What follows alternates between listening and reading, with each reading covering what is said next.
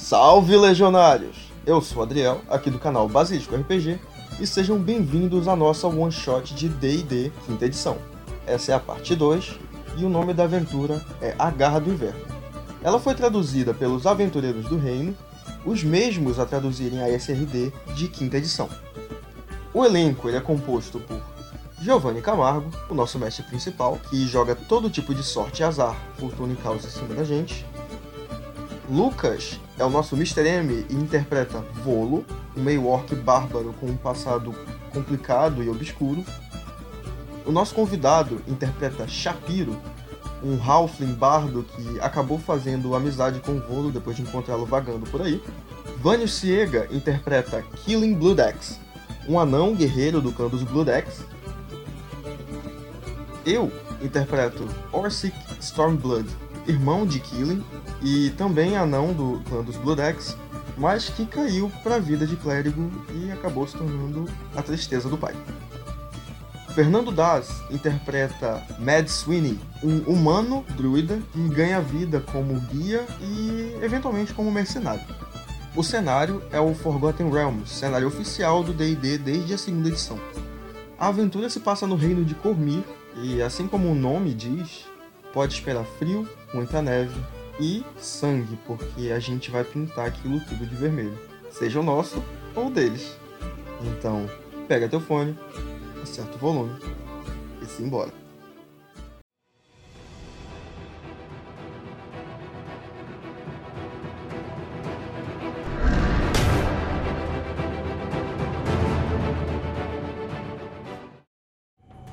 O silêncio ele toma conta, vocês olham em volta, o vento da, o vento tá forte. Ele ecoa muito forte naquela clareira. É perturbador o que acabou de acontecer. Vocês olham em volta, tem muito sangue pelo chão, sangue das criaturas. O sangue ainda quente, pulsando do corpo delas, escorregando entre a neve. Ele levanta uma pequena fumaça e aquelas criaturas horrendas que vocês acabaram de enfrentar deixaram a marca. Deixaram a marca no Matt que por mais que conhecia essas criaturas, elas são imprevisíveis. Ele está bastante ferido junto do volo. Vocês olham em torno de vocês, os peregrinos olham assustados. E vocês veem apenas seis peregrinos agora.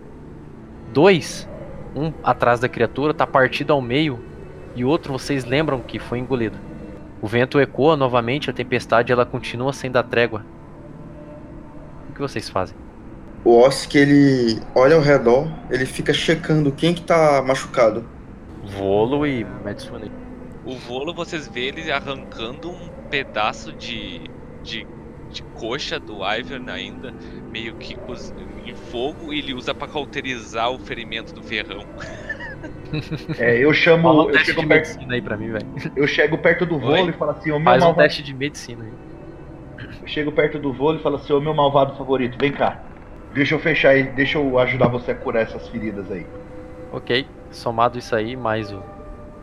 Você co- consegue cauterizar aqueles ferimentos abertos, Volo. E o Shapiro, rola aí, Shapiro. Tá, eu, eu curei mais, mais 10, 18 no total, vôlei. Os peregrinos, eles vêm até vocês. Eu vou, eu vou conjurar cura em mim mesmo também. É, depois disso eu vou até dos Wyverns caídos, pego pego meu machado ali e pego uma das asas dele e vou tirando aquela aquela aquele couro que ele usava da asa, sabe, mais fino, mais resistente que era pra deslocar o vento, pra ele estar voando, sabe? Sei. vou arrancando aquilo ali é, da junção osso e tudo e vou tirando todo. Ah, depois daquilo ali eu tento tirar um pouco do sangue, dar uma limpada naquilo e aproximo do voo e falo: Ô grandão, tome, é, cubra-se com isso daqui, descanse. Você lutou muito hoje. Aí eu ofereço aquela asa lá como se fosse um cobertor, sabe? Pra ele. O Volo ele pega. O. A asa. O Killing no colo, assim, abraça bem forte, obrigado, amigo, e dá um beijo no rosto, na testa dele. Ah, de nada, de nada. Precisava de tanto.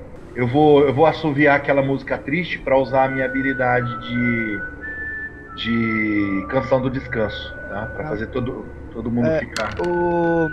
Aproveitando, é, eu vou aproveitar e, tipo, depois que eu entrego isso pro o pessoal tá se curando ali, de novo num dos wi- winner e lá no, nos ferrões da cauda dele eu vou cortando aqueles ferrão, tentando extrair aquele veneno de dentro dele e eu vou banhando a lâmina do machado de batalha na, naquela, naquele veneno lá. Rola Ô, natureza pra mim aí, mano. Um perícia de natureza. Mestre, quem que era o líder da expedição? Era o Orsic? Era o Killing mesmo. O que tá tentando arrancar, extrair o veneno ali. Ah, eu aproveito, chego perto dele assim, né? Né? Dou uma olhadinha assim, aproveito que o druida tá lá no canto lambendo as feridas. Chega assim, cutuco o Killing. Ô, meu amigo, Oi. abaixa aqui um pouquinho, deixa eu te falar uma coisa.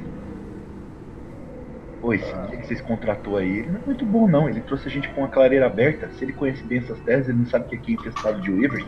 Eu já ouvi dizer que aqui tem um feras aos montes. Nós não deveríamos estar aqui, deveríamos estar numa gruta ou numa caverna. Ele não deve ser muito bom não. Quanto você tá pagando pra ele, hein? Parceiro, quem tá pagando é o nosso contratante. Quem. Nosso contratante que acabou designando ele pra, pra nos. Pra, pra, pra nos guiar. Cara, você tá vendo Mas- que ele tá aqui, né? Aham, eu tô. Pô, mas. É, olha, olha o tamanho dessa clareira. Infelizmente, ah, a gente foi emboscado. A, o Ivern apareceu do nada. Às vezes acontece. Não, o, Ma- o Matt previsto. ele ouviu, velho. Ele tá aqui, não tem como ele Aham. não ter ouvido. Ele toma a frente, ele Certo. fala, ele fala, amigos, é. Realmente. Nós não estamos no país das maravilhas. Aqui é. costuma acontecer isso. Bem raro. Não esperava, é bem estranho aparecer. Muito, muito raro aparecer os Wyverns. E se fôssemos pra uma. Uma caverna numa tempestade dessa, poderíamos ficar presos lá pro resto de nossas vidas. Então, riscos Mas acontecem. preso, mas preso por quê? Por causa da neve? Com certeza. Eu derreto ela com meu raio de fogo. Aí eu faço a chama assim nos meus dedos. Bom, eu não sei, não sou eu que vou explicar pra família daquele cara ali, ó, que ele foi rasgado ao meio por uma criatura alada no meio da montanha nevada, quando ele deveria estar seguro numa caverna quentinha. Mas tudo bem, né? E aí eu vou sair andando assim, vou pra perto do bolo. E Na aí? hora que ele se afasta assim, eu olho pro Mad Sweeney, dou uns dois tapinhas no ombro dele e falo: É, cara, às vezes erros e coisas imprevistas acontecem. Não, não se culpe e não dê muita bola também. Ah, infelizmente, a morte é a coisa mais comum nos dias de hoje. É, o Mad Sweeney, ele dá de ombros e fala, bom, eu não me culpo. É, meu trabalho é guiá-los até lá. E eu vou. Nunca prometi que levaria todos em segurança. Eu aceno com a cabeça, tipo, é, faz sentido. Bom, vamos. Vamos. Bom, galera, e aí, vamos descansar e vamos seguir viagem?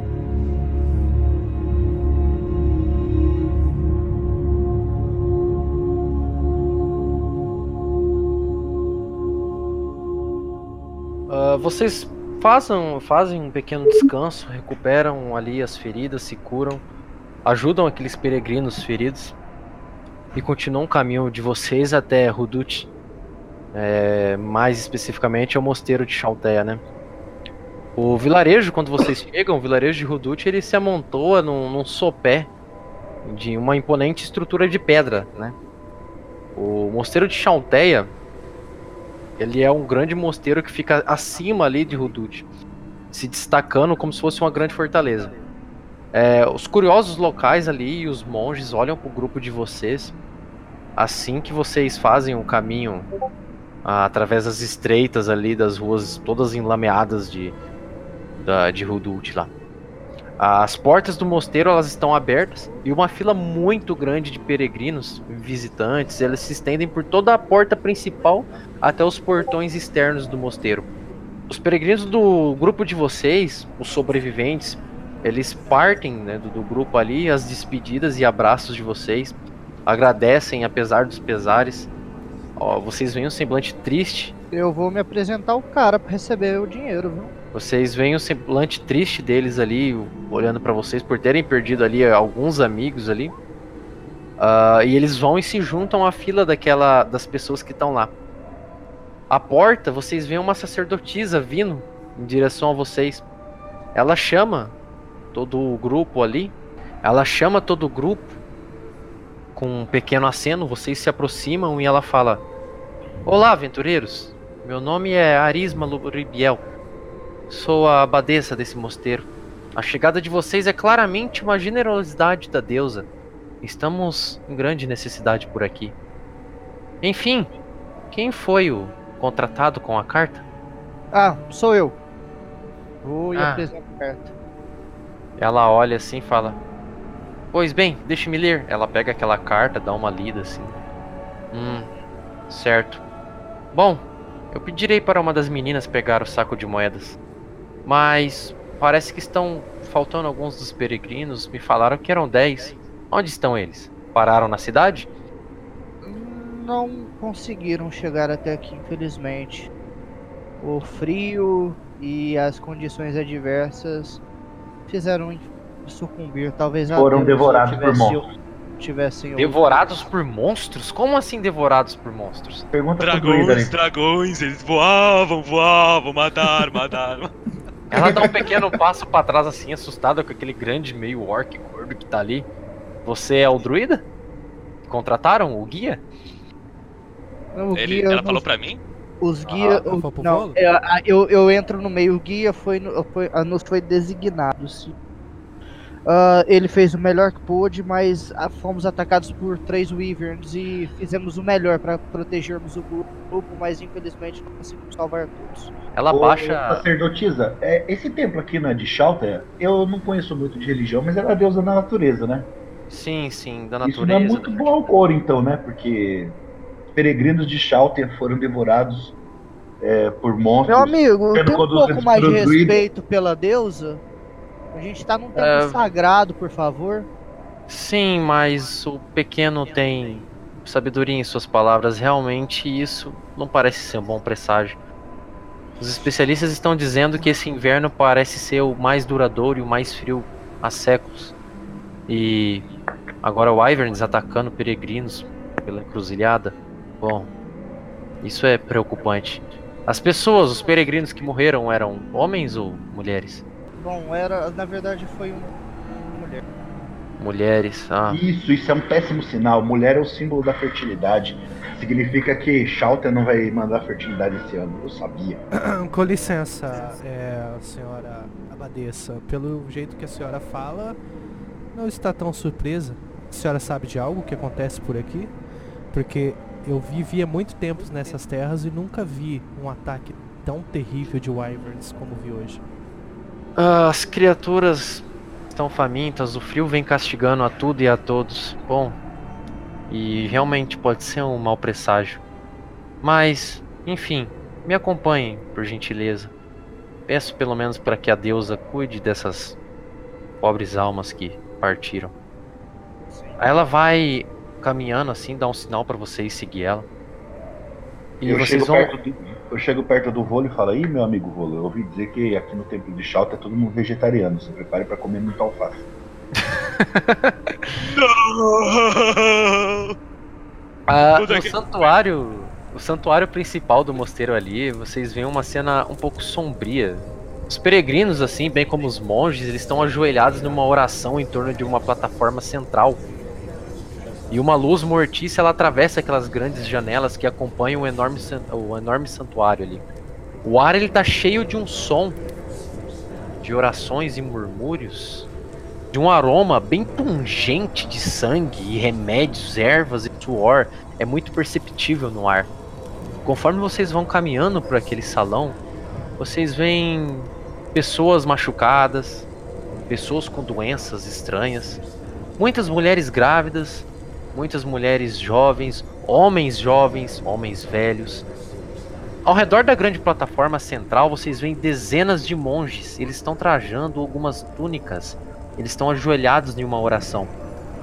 O foco da atenção deles é uma cama onde um velho inconsciente está sendo atendido por vários monges. Ao redor da cama estão pequenas mesas com frascos de poções de um cheiro medicinal. Todos estão avariando as diversas cores que tem ali.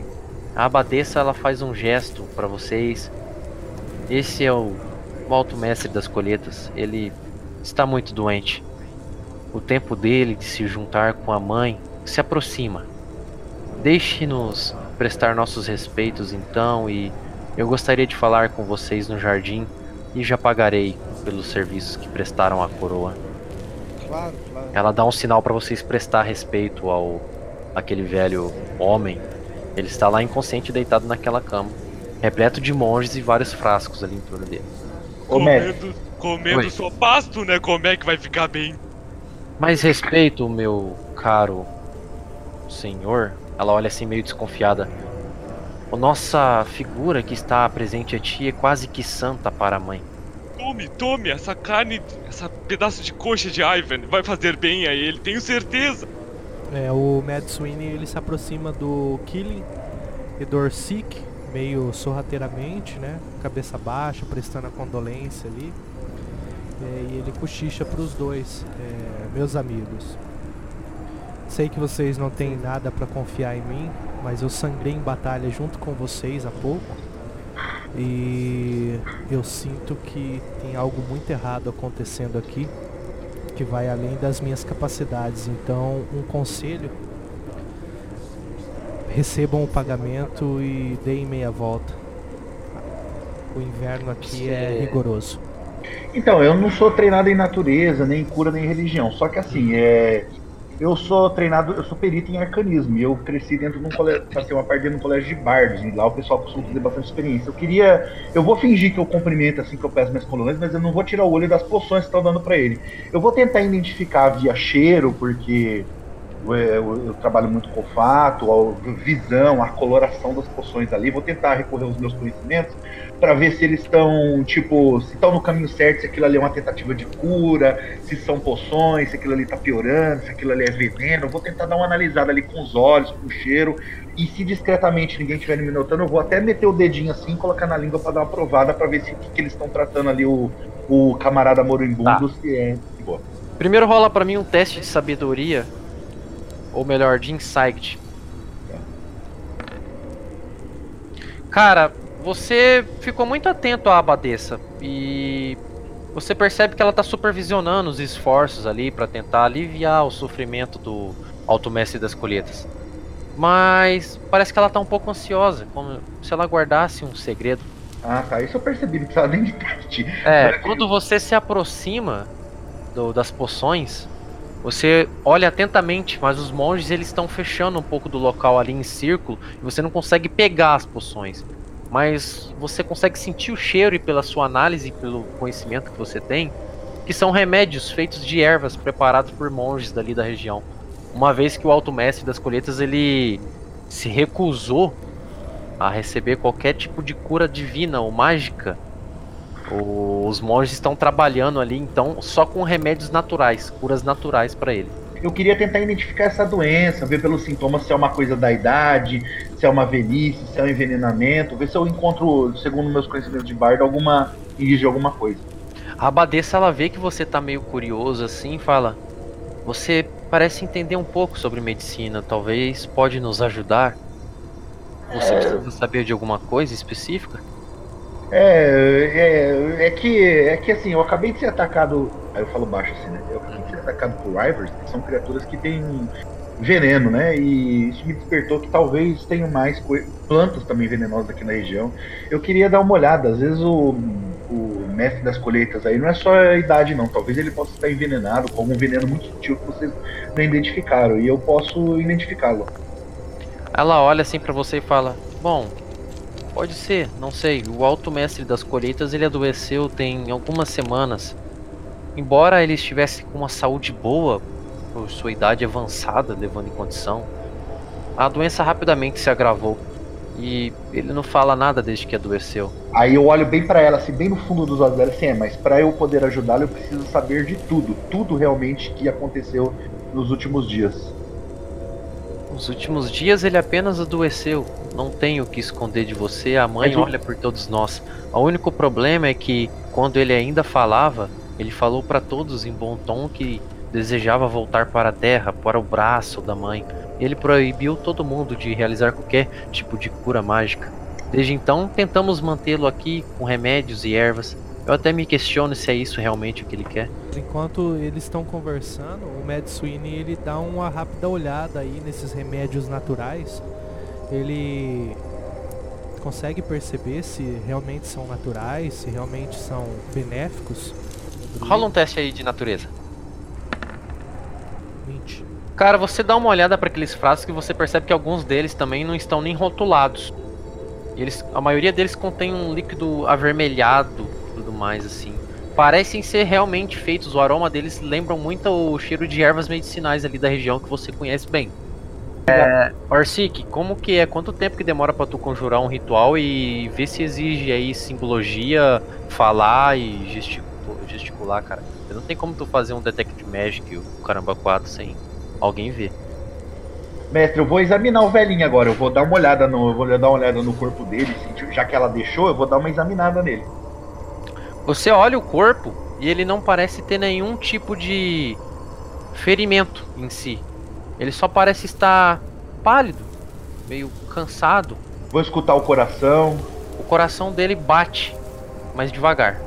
Talvez procurar- pela idade, Vou talvez. procurar marcas, marcas no corpo dele. Não, não necessariamente ferimentos, mas marcas de picadas, é, de, de mosquito. Vou procurar marcas vermelhas que não deveriam, roxas que não deveriam estar ali. Vou dar uma revirada no velhinho. Rola a medicina. Vou- a abadesa, ela, enquanto tá olhando vocês, prestando todo esse atendimento. O Shapiro é um Caralho. cirurgião, velho. Caralho. A abadesa, enquanto Dr. ela tá. Dr. Ray. João de Deus. A abadesa, enquanto ela tá lá concentrada, vendo que vocês podem estar fazendo alguma coisa pra ajudar, ela olha pra trás escutando alguns emaranhados de palavras junto à oração para o para para o, o alto mestre. Ela olha pra trás, Yorski, e vê que você tá conjurando alguma coisa e fala: "Eu não sei se eu fui claro o suficiente, mas o alto mestre disse que não quer nenhum tipo de mi- magia ou ritual pra ajudar. Se você quiser contribuir, faça como seu amigo, use de meios naturais, assim como a mãe nos proveu para a terra.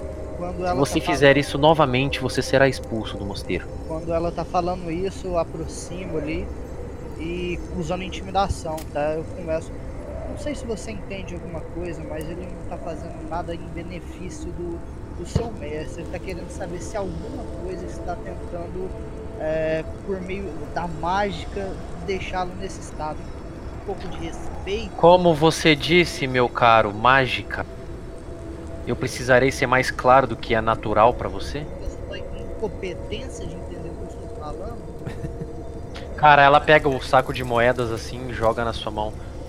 Eu acho que não vamos ter mais nada a tratar. Eu teria um novo acordo, uma proposta para vocês sobre alguns problemas aqui, mas se você insiste em contrariar nossa cultura e tradição e insiste em não respeitar um leito de morte, Deixa eu te falar. Dá pra, dá pra vocês discutirem lá fora que eu tô tentando diagnosticar um doente aqui? Ô, monges, por favor, tira esse cara daqui. por favor, ela dá um toque assim, dois monges vão nas costas dela assim e ficam tipo na frente do Orsic. E ela dá atenção a você, Shapiro.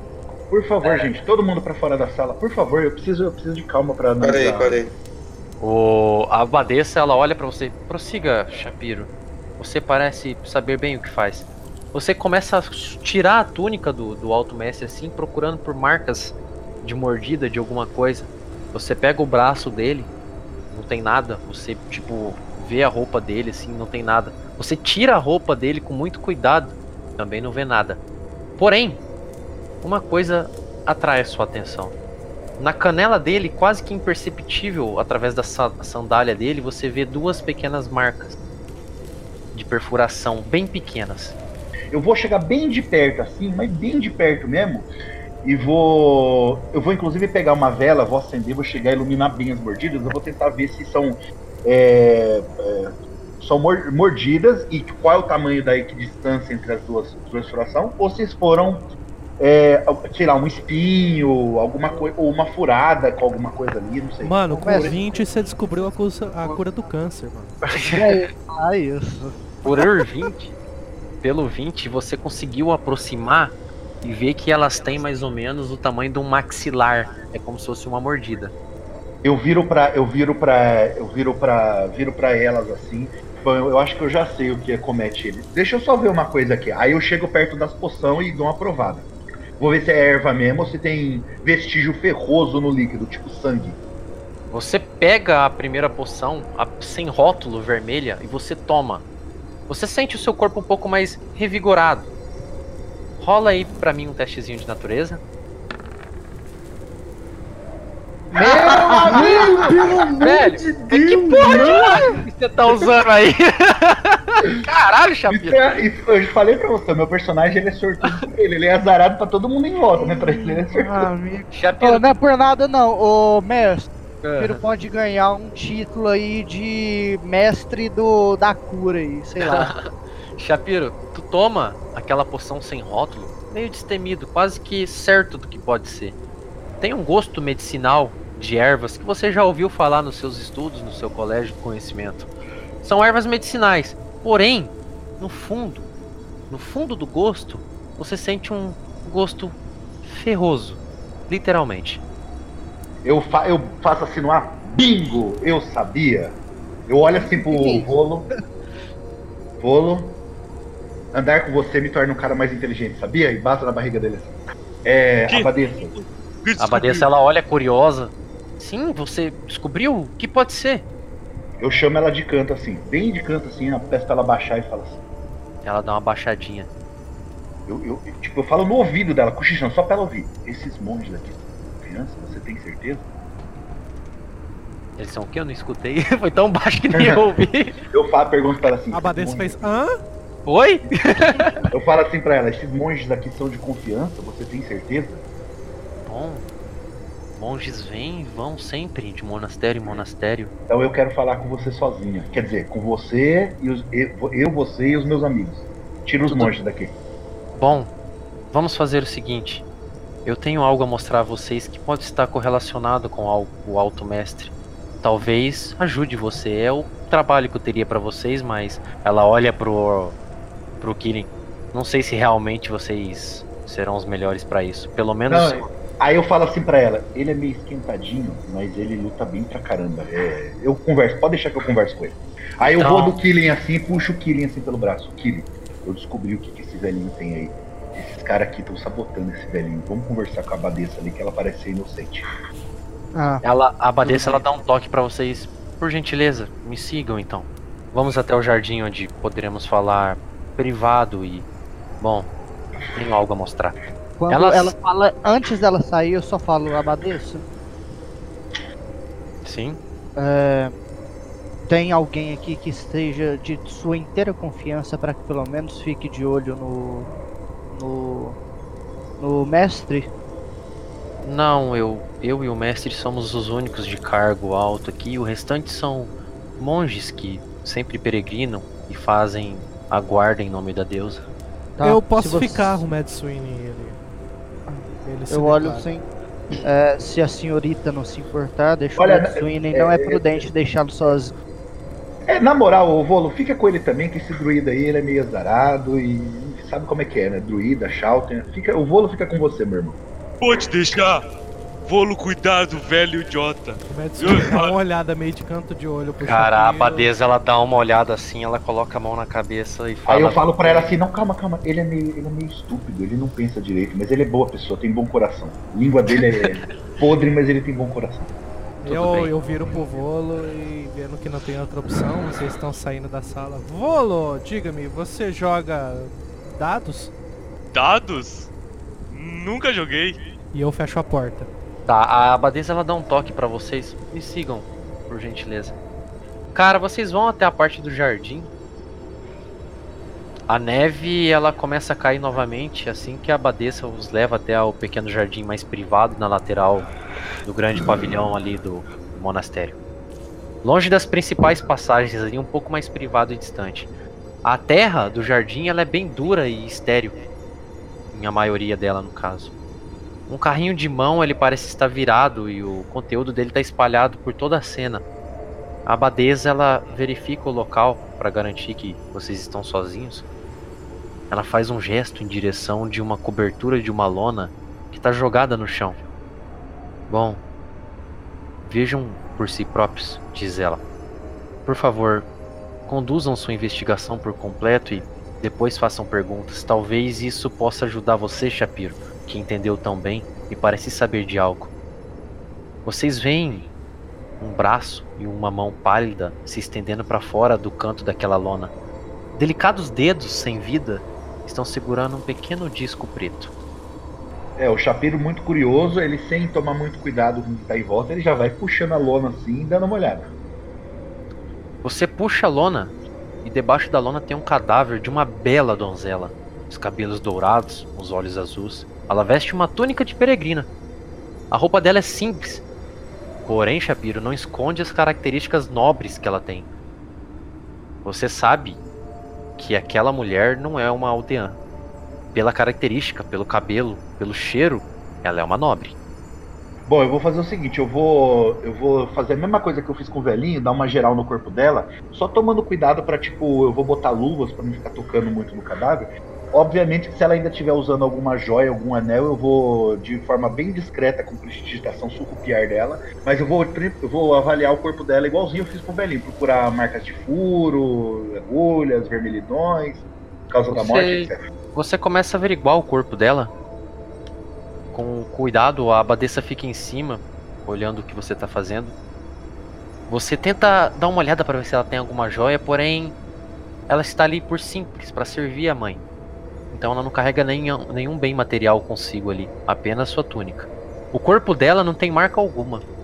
Ela tá pálida e parece estranhamente viva, como se estivesse apenas dormindo.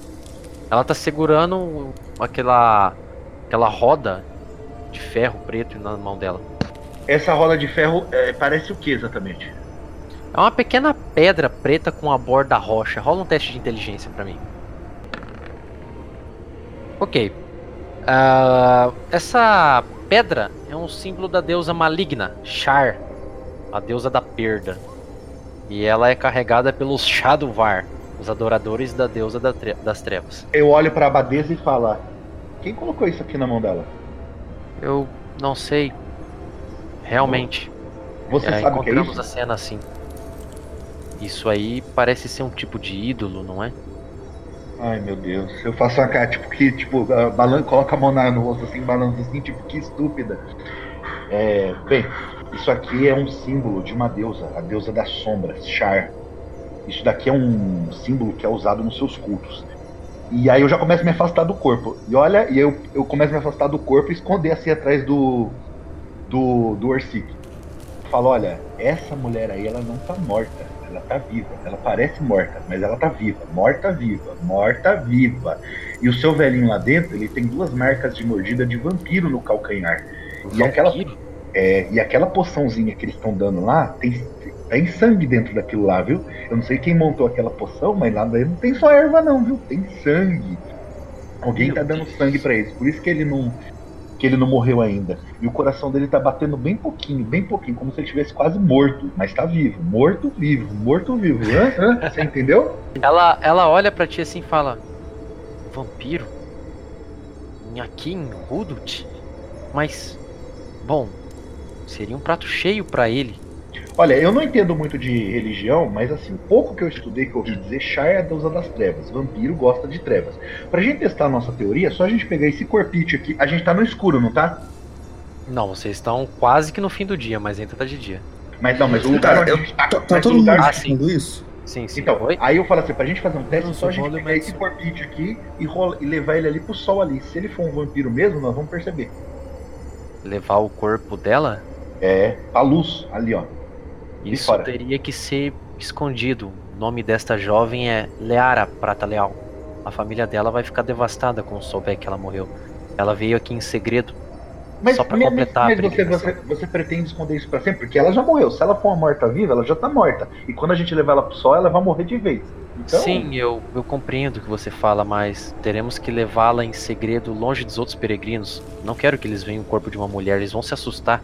olha, minha amiga, com- só cresce a erva daninha aqui. Eu tô achando que você tem que me chamar mais clérigo pra mandar benzer esse tempo inteiro. Porque vocês não estão orando direito, não. Alguma coisa no livrinho de orações de vocês tá errado. Quem vender esse livrinho de orações tem que ser preso. Parece aquele druida lá, anda meio azarado. Aliás, eu acho que todo mundo aqui, todos os druidas num raio de 50 quilômetros aqui devem estar quase. Meu, o chapeiro vai começar a falar verborradicamente, vai ficar falando, criticando todo mundo e falando que tá tudo vai, tudo vai dar errado. Ela. Ah, tá todo mundo escutando isso? Sim, sim, vocês estão ali com ele. No que vocês estão vocês estão discutindo aí se é um morto-vivo ou não, o Orsic ele vai chegando perto, tipo, ele ignora de novo o aviso sobre magia e ele conjura chama sagrada na palma da mão dela. E ele vê qual é a reação da chama, porque a chama sagrada ela é- tem elemento radiante. É contra morto-vivo. O corpo não acontece nada. Ele como se estivesse realmente morto. Ela olha pra você assim, que ela dá uma olhada pra você, que você dá uma olhada meio de com raiva dela e fala: é, Orsic, não é mesmo? Eu não quero que você conjure magia com o nosso grão-mestre, mas no caso de Leara, pode usar o que quiser. Ah, a o família corpo. dela o corpo- precisa receber o corpo inteiro ou eles aceitam as cinzas como se fosse o Obviamente enterro de um grande rei? inteiro. Eles precisam queimar o corpo com as duas moedas. É, mestre, eu tô usando detectar magia, tá? Eu vou. Eu vou. Espere uma coisa, Orsic. Você, eu entendi o que você quis fazer, mas deixa eu usar um pouco mais dos meus conhecimentos. Eu vou conjurar detectar magia.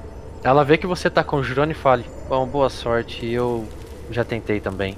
As minhas próprias orações, por mais profundas que foram, não revelaram a natureza da morte da senhora Prata Leal. Ela, ela dá uma suspirada assim, ó. O disco na mão dela é uma marca de Shadowvar, você disse. Eu acredito que um vulto possa rondar essa aldeia então. Talvez em nome da Rede Negra, não sei. Talvez seja o ressurgimento dos vultos. Talvez eles estão tentando recuperar a glória perdida deles. Ela fica com um tom mais de urgência e as lágrimas começam a transbordar dos olhos dela. Por favor, vocês precisam nos ajudar. E se for um vulto que vem até a nossa vila e assombra nossas terras? Cara, quando ela começa a chorar, eu seguro na mão dela, assim, delicadamente. Meio que pedindo desculpa pela, pela discussão de antes e tento confortar ela, falando: é, Abadesa, tenha calma. Por mais que já há pouco tivemos nossos desentendimentos, nós estamos aqui para ajudá-la e faremos todo o possível para podermos solucionar esse problema e fazer esse lo- local de paz e, e de amor o que cumpre a sua, sua função. Então tenha, tenha um pouco de paciência que faremos o nosso melhor. Obrigado pelas palavras. Realmente obrigado. Detectar É. magia revelou alguma coisa, mestre? Não. Shapiro, é, você não conseguiu detectar nada anormal ali.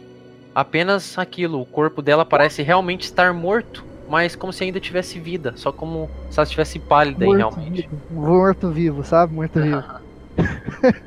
Ela, ela olha pra vocês e fala assim: Como vocês podem ver, o jardim não tem nenhum sinal de luta.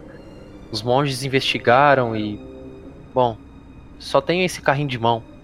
Diz que o monge que encontrou a cena o derrubou quando viu o corpo. Assustado, correu e me avisou. Quando cheguei aqui, encontrei a cena assim. Vou Isso dar uma olhada no carrinho de mão, mestre. Dentro do carrinho de mão tem algumas beterrabas, algumas maçãs, vários legumes espalhados pelo chão. Vou comer uma beterraba. Ok, muito saborosa. Cagar vermelho. Vou dar uma. eu vou dar uma. uma, uma- vou dar uma periciada nos vermelho na. Uma arredores. Periciada, eu vou dar uma olhada nos arredores, vou ver se eu acho o, o rastro dessa menina, de onde ela veio até ela ser atacada aqui. Tipo, eu vou investigar o entorno do corpo agora. Ok, enquanto você investiga, É, não? Metsune e Volo já rola a investigação. Dados? Não, eu tô jogando assim, dados dado? com o Volo. A gente tá sentadinho ali do lado da cama do, do velho. E eu começo a jogar dado com, dado com o Volo. E pergunto, Volo, você costuma ter sorte em jogos? Volo não é muito de jogar. E que tal Não ganharam as muito. moedas, Volo? Hum, moedas. Eu, Volo gosta de moedas. São brilhantes, sabia? eu mostro uma moeda de ouro pra ele e faço menção pra ele sentar num, num banquinho ali junto comigo ali numa cabeceira ali. Beleza. O vôlei ele tira da, da perna dele a bota dele e ele coloca ali na mesa. Perfeito. Volo, é. Você é um cara muito grande, muito inteligente. É, graças a você que estamos todos vivos aqui, você deve ter, digamos assim, passado por grandes aventuras, já que você não é destas terras, não? Sim, sim, muito tempo atrás. Na grande árvore. Ah, sim, eu entendo. E você deve ter visto muitas coisas, não? Sim, sim. A visão de vôlei é ótima. Ah, Ah, claro, eu imagino, eu imagino. e nessas aventuras você deve ter conhecido muita gente, não? Todo mundo morreu. Ah, vou... Não teve. Mentira, mentira. Um sobreviveu, mas era um anãozinho. Ah, é ignorante. Volo é grande, não é? Claro, por isso Volo sobreviveu. Claro, claro. Volo deve ter visto muitas riquezas também, não? Não, não muitas. Mas alguma coisa Volo deve ter visto. Sim, sim. Tinha um quarto cheio de tesouros, cheio de tesouros, mas uma aranha, nosso mago, teias, não deu certo, tudo queimou. Ah, eu vejo, eu vejo. Olha, o Volo conseguiu ganhar nos dados. Tome aqui uma moeda de prata. Muito obrigado. O Volo pega e dá um beijo na testa do, do Tide. Ai, muito gentil. É, diga, Volo, vamos mais uma rodada? Mas eu já tenho uma moeda. Aí eu arranco outra, mas você pode ganhar uma dourada agora. Mas é- já era dourada. Ah, eu só mostrei a dourada, eu não joguei a dourada pra você. Não, você tá tentando me enganar. Você mostrou a dourada, me dá a dourada. ah, claro, claro, Volo. É, vamos trocar de volta então. vai brigar com o bolo, vai. Obrigado, duas moedas. Você é uma graça. Ai, Volo, é, então. É, diga, você lembra onde era Não esse queria quarto? ser otário, fui otário.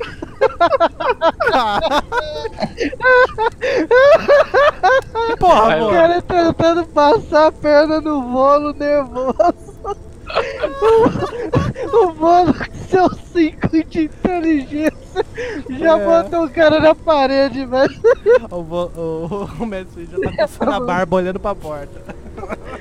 é, então. É, o, Moedas, moedas bonitinhas. Tenho duas moedinhas. o Volo, você lembra onde era este quarto? Como Este, e- este Quarto? quarto que você disse, cheio de tesouro? Sim, sim, é embaixo da grande árvore. Ah, grande árvore, já ouvi falar. Faz quanto tempo que você esteve lá? É, eu saí de lá faz uns 5 anos, aí ele começa a contar nas mãos assim, 5. Passou de duas mãos, não sei mais. Ah, bastante tempo, bastante tempo. Mas você sabe chegar lá de novo, não? Sim, sim, sim. Volo tem que voltar pra lá depois. Ah, Volo tem que voltar. E Volo pretende ir sozinho? Sim, sim, Volo volta sozinho. Volo volta sozinho. Depois daqui, talvez? Talvez, talvez. Ah, entendi. E Quando o o- Volo encontrar o que ele procura. O Mad Sweeney continua jogando dados com o Volo.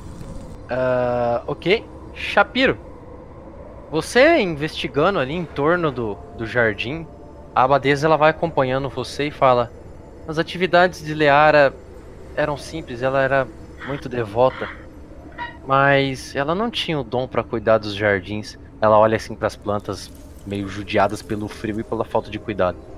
Ela passava a maior parte do tempo dela livre pela aldeia, ela costumava ir na taverna, costumava caminhar pelas lojas. Bom, quando ela chegou aqui em Udut, a Leara levou apenas o seu primeiro nome. Uma vez que descobrimos que ela era filha de uma das grandes casas de nobres, fizemos umas acomodações para ela, caso vocês queiram depois olhar o quarto dela. Mas sobre o disco, você disse ser o símbolo de Char, a senhora da perda, né? O servo dela querem trazer o fim de tudo. E dizem as lendas que são os vultos que servem a Char. E se esses vultos, as criaturas das trevas, os homens que deram suas almas para Char, e se eles estiverem ligados a isso, o que poderemos fazer? Temos que comunicar a coroa? Você pode nos ajudar? Olha, eu, eu posso ajudar em muitas coisas, mas esse negócio de comunicar a coroa não é comigo, é com meu amigo grandão lá atrás. Agora, eu tô curioso. Você, olha, você é uma discípula de Shout. Você traz uma nobre pra cá. É, eu queria saber quem mandou ela pra cá. Porque assim, ó, eu, eu- eu não converso muito com as pessoas, mas eu ouço muitas conversas. E esses, esse pessoal que gosta de natureza, tipo esses druidas, esse pessoal discípulos de Shout, eles gostam de ficar na, na, no bosque. Por que, que essa menina ia sair daqui e ia pra taverna, que é o lugar geralmente onde não tem planta, não tem nada? E se ela não era muito habilidosa, por que, que você coloca ela pra, cu- pra cuidar aqui dentro do templo? É estranho. Ah, sim. Bom, então, cada servo escolhe suas tarefas, não obrigamos ninguém a nada. Aqueles que se sentem com vontade de realizar tal tarefa, os fazem. Acho que ela gostava de se ver livre, por isso Você ela já parou pra pensar que ela, ela, ela servia Char voluntariamente e veio pra cá pra corromper o seu templo? Mas, e por que ela estaria morta então? Hum, não sei, isso eu não sei. Ou Será ela, veio, ela pra- ou ela veio pra cá e ou ela veio para cá e foi seduzida por alguém que cultua Char. Seduzida por alguém que cultua Char sem Ela- ser. um Ela conversava com, com quem? Com quem? Ela ia na taverna e onde mais? Eu não frequento muito bem a vila, mas, bom, dizem que existe um bardo naquela taverna, talvez ela iria lá por causa dele, eu não sei. Hum, Ele é bem conhecido entre as Qual é o moças. nome dele? O nome dele? Ah, eu não sei muito bem. É alguma coisa sobre Harry, Rory, Shuri, al- algo assim. Como eu disse, eu não sou muito ligado ao povo da vila. Eu vivo em reclusão aqui no mosteiro. Sobre eu ter trazido ela, não, não, Shapiro. Ela veio por vontade própria. Bom, mas você não vai manter o corpo ali pra sempre, né? Você vai fazer o que com ele? Bom, agora que você investigou, eu pretendo embalsá-lo, talvez, colocá-lo em alguma caixa e mandar de volta para a família. Ou fazer um ritual, eu não sei muito bem o que fazer. Pra é, falar a eu- verdade, eu estou bem assustada. Eu não conheço muito, mas eu uma vez eu andei com o clérigo porque ele disse que quando uma pessoa morria e a gente tinha suspeita dela ter sido vítima de magia negra, era bom orar bastante pro corpo dela não voltar dos mortos. Se você me permite, eu queria ficar com aquele disco preto lá pra mim prosseguir nas investigações. Ah, bom, sim, pode ficar com ele. Então tá bom. Eu vou voltando e falando pros meus. Eu pego o disco preto e tu viro pro. O Killing. O Killing. É, eu pego o disco preto assim, Killing. É, bom, eu acho aqui que nós temos um problema. Essa menina aqui, ó. Isso daqui é um símbolo de Char, que é a deusa das trevas, e essa menina aqui, de alguma forma, ela estava envolvida com esse pessoal. Ou ela voluntariamente, ou ela foi iludida a isso. A Abadesa falou que ela frequentava a taverna atrás de um bardo aí, pra- provavelmente para namorar, alguma coisa assim. Então eu acho que a gente tem que investigar isso. Ela quer ajuda pra gente eh, levar a mensagem lá pra, pra coroa que, a que ela morreu. Mas eu acho que antes da gente avisar a família, a gente tem que dar uma investigação, porque vai morrer mais gente aqui, hein? Eu- e assim, aquele velhinho lá dentro lá, certamente ele vai morrer. Estão dando sangue pra ele, velho. É, concordo com você, Chapeiro. Só que é, fomos contratados para trazermos o trazer os o pessoal até aqui. Já Os fizemos peregrinos, isso. Killing. Isso, obrigado. Eu, me fugiu a palavra. É, mas eu acho que se a Madessa estiver disposta a pagar para que possamos resolver isso, não vejo problema algum. Ah, sim, bom. Eu vou mandar uma carta pra coroa e vou certificar que eles façam um pagamento apropriado a vocês. Não carregamos muito bens materiais aqui dentro do mosteiro. Tudo bem. Mas acredito que a coroa vai fazer o pagamento mais apropriado possível. Ainda mais se vocês descobrirem quem foi o assassino de uma nobre ligada a ela. Tudo bem. Faremos o nosso melhor. A senhora pode disponibilizar pra gente acomodações, porque provavelmente passaremos algum tempo aqui. Sim, com certeza, mas bom, antes de tudo, não querem olhar o quarto dela? Talvez vocês encontrem alguma pista. Claro, claro. Bom, pois bem, ela puxa vocês assim e olha pro corpo no chão assim. Antes dela sair, ela vai e cobre o corpo novamente. E ela entra pra dentro do mosteiro e ela dá um sinal pra dois monges. Por favor, meus caros bons filhos, peguem o corpo e coloquem ele em um local seguro para que possamos rezar pela alma dela, para que ela descanse nos braços da mãe. Preparem o corpo para podermos mandá-lo para a família. É, o, o Abade, se você me permite, eu sugeriria você dar uma lavada no corpo com um pouco de água benta e deixar um símbolo sagrado perto do corpo. É bom assim, pra assim ela descansar. Sim, sim, com certeza. Providenciem tudo. Ela dá um sinal pra vocês, bate na porta, chama o Matt Sweeney, chama o Volo. É, É. me sigam, por gentileza. O Mad Sweeney sai coçando a cabeça meio bravo e o Volo todo feliz atrás com as 4, 5 moedas. Esse grandalhão tem muita sorte. Bolo ser sortudo.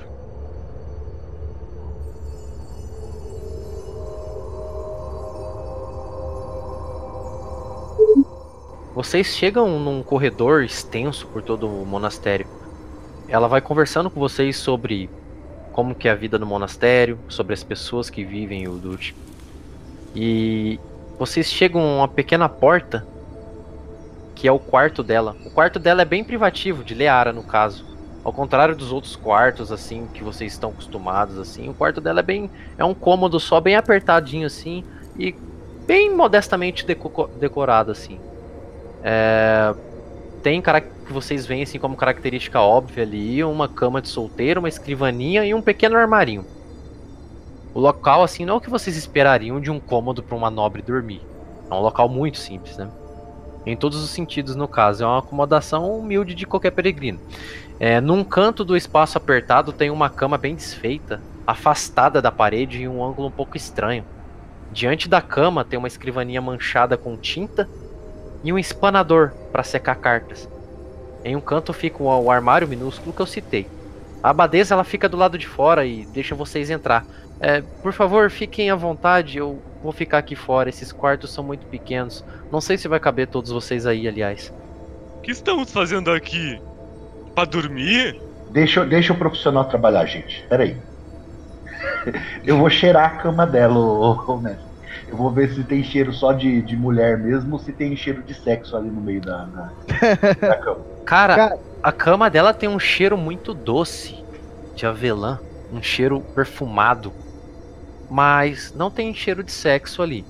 Eu vou O aproveitar. Madsune olha pros dos outros, olhando meio que tipo assim, com um olhar de vergonha alheia. Tipo, what the fuck que esse cara tá fazendo, mano? Cara, quando Chega. ele tá agachado lá, eu vou aproveitar assim, meio de uma forma estabanada, dar uma investigada ali no quarto pra ver se eu vejo algo diferente. Ô, mestre, Oi? ah, ela tem alguma coisa de dispensa de comida aí? Sim. Ou o volo vai direto, velho? Não aqui dentro, dentro da, da- do quarto? É. Ah, não, no quarto não. Achei que era no monastério. É um passatempo na Tá, é, rola- é pra rolar investigação? Oi, sim, rola, por favor. Ok, rola você também fazendo um favor, ô Shapiro. Meu Nossa, cara, não pode, não, sério. Meu Deus do céu! Né, Meu querido, você hackeou essa porra, fala a verdade.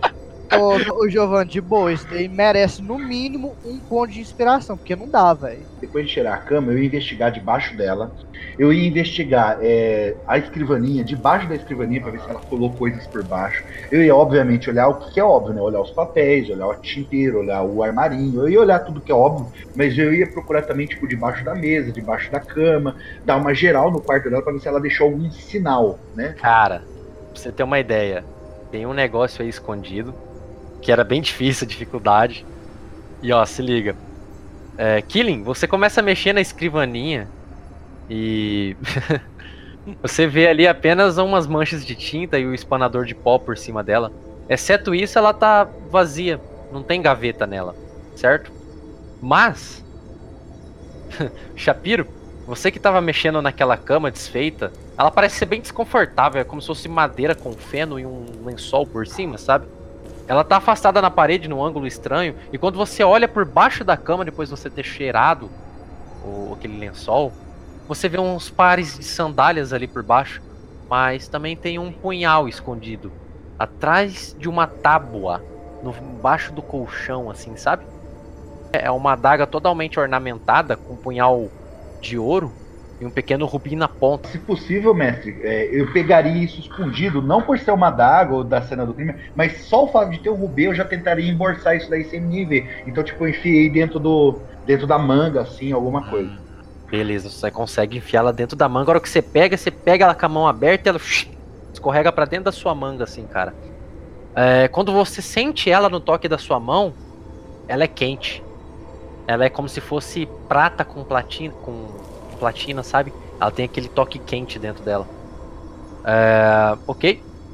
Você consegue ver, hora que você apoia no chão pra tentar pegar aquela tábua, aquela adaga, desculpa, A hora que você põe a mão, sua pequena mão por baixo da cama, você escuta um tipo aquela uma, como se fosse uma, uma, uma tábua rangindo solta. Você notoriamente vê que tem alguma coisa estranha ali. Você pega e dá uma puxada naquela tábua e ela se solta. Dentro daquela tábua solta tem um pequeno compartimento secreto que tem um estojo de escrita e algumas correspondências. É, eu vou, eu vou pegar, vou abrir, vou, vou começar a olhar, vou ver quem parece ser o mais inteligente do grupo, tipo, fora eu, né? E vou começar a distribuir as correspondências pra gente abrir e ler. Ok, rola pra mim um teste de investigação agora. Cara, você consegue a partir que você senta naquela cama e começa a folhear com uma agilidade muito grande. Você consegue perceber através daquelas cartas que ela estava se correspondendo com algum membro próximo da família dela na cidade de Marsbank. E ela conheceu alguém, estava apaixonada. A Leara estava preocupada com o fato de que o pai dela poderia desprover a natureza do amante dela. Ela não se importava e acreditava que Chalteia tinha abençoado a união dela. É, a nossa amiga Leara aqui estava apaixonada, hein? Olha aqui, veja isso aqui, Kirin. Tava com a tanguinha. Aí eu seguro as palavras assim, por causa da Badessa, né? Uhum. E falou, é Badessa, ela estava se correspondendo com. Aí eu cito o nome do membro da família, e nas cartas ela diz que está apaixonada. Quando você pega o diário e você começa a falar, você chacoalha ele e um pequeno bilhetinho cai de dentro do diário. O bilhete diz o seguinte: O pai liderou os soldados na guerra contra os vultos. Ele conhecia sua natureza despreparada, despra, depravada, perdão, e violenta. Ele nunca apropriaria a nossa união. A, o papel ele parece estar manchado com algumas lágrimas. A tinta Peraí. tá preta. Peraí, peraí. Ela então, ela tá dizendo que, ela, que o pai dela conhece a natureza dos vultos e nunca aprovaria a união dela? Então quer dizer que ela tá apaixonada por um vulto? É isso que tá querendo dizer a carta? Não sei. Eu vou ler novamente. Lê o, pai, novamente. li- o pai liderou soldados na guerra contra os vultos. Ele conhecia sua natureza depravada e violenta. Ele nunca perdoaria da união. Hum, então aí eu mostro isso pro Killing, mostro pro Orsic e quem mais tá junto? Tá todo mundo, né? Eu mostro, Tá pro, Killing por, eu mostro pro Killing e pro Orsic, mostro pros dois e falo assim, e aí depois eu mostro pra Badessa. Aqui é a Badessa. Suas suspeitas, suas suspeitas se confirmaram neste bilhete. Mas o que é isso? Isso é um bilhete. Isso aqui é a letra da sua amiga, Leara. Sim, Olha ela sim. mandando uma carta. Eu, eu entendi, mas. Ela está falando de um vulto? Realmente É. existe um vulto, É. então?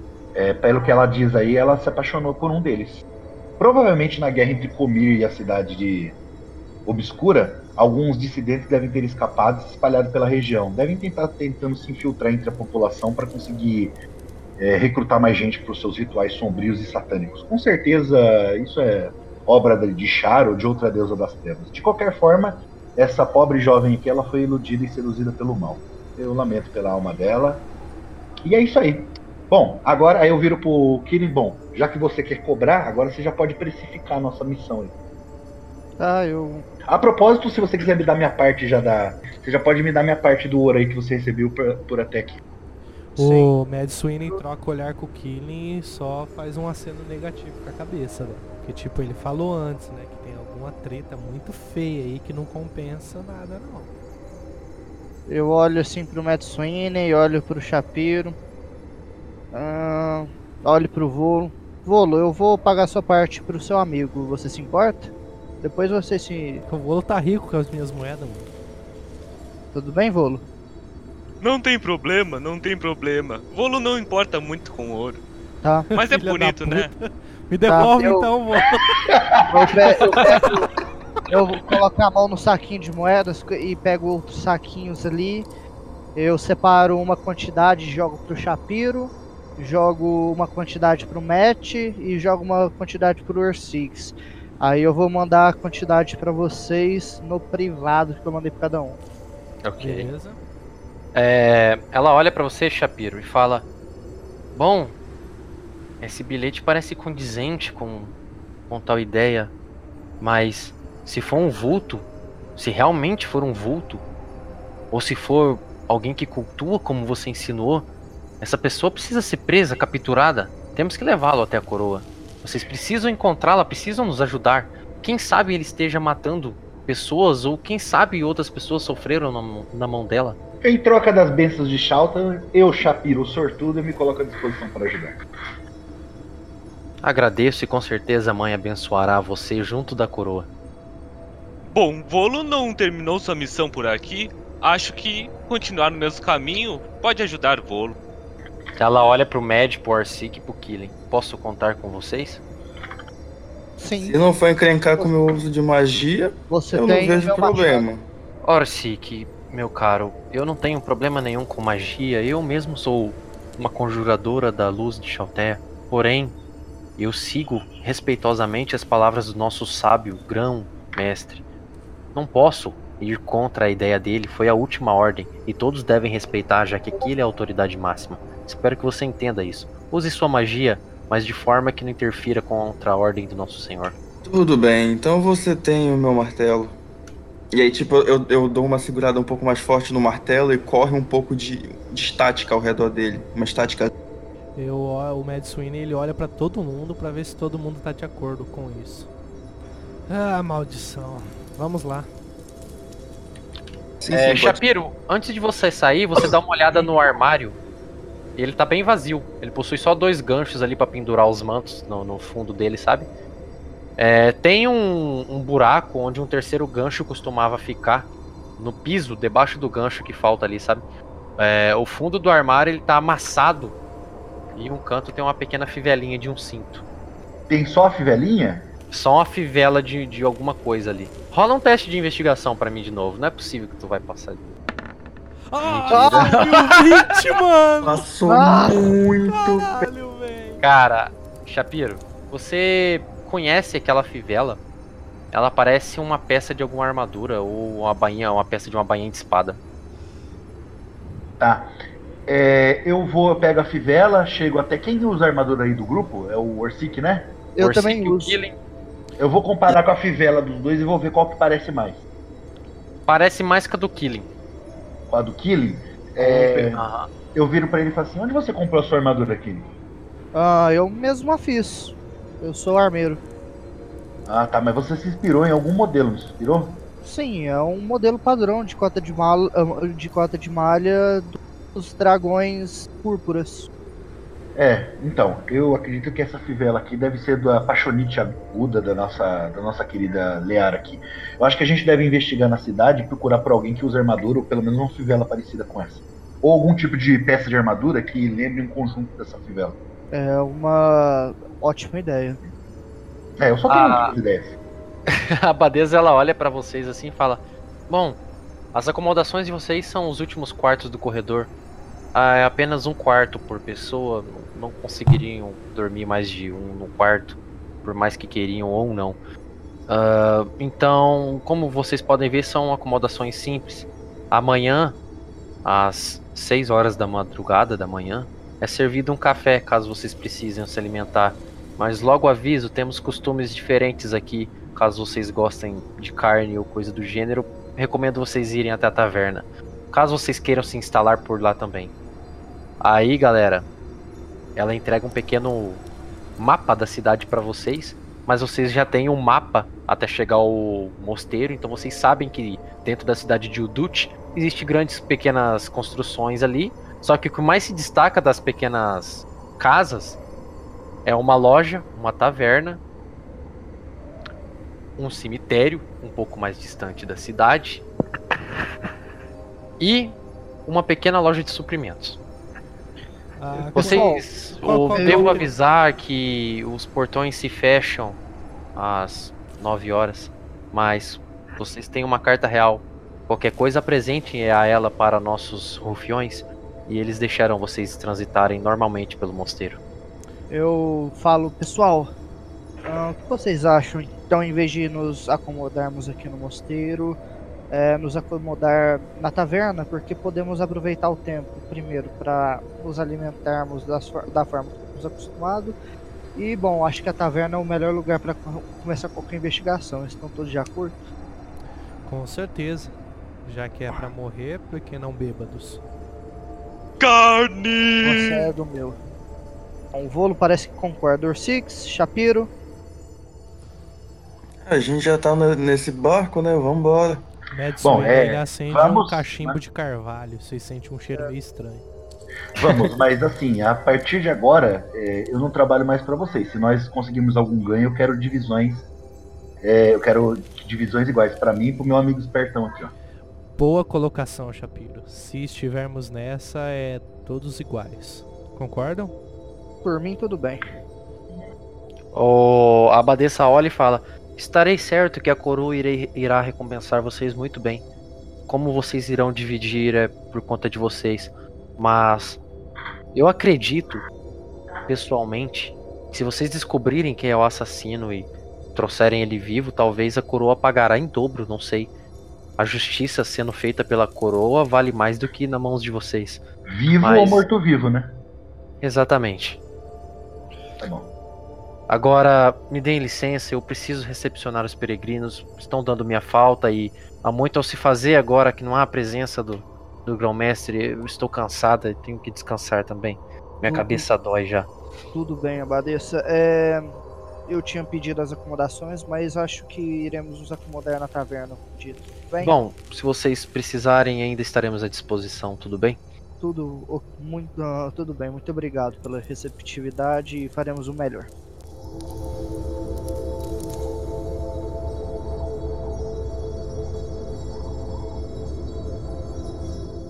Vocês seguem saindo do mosteiro.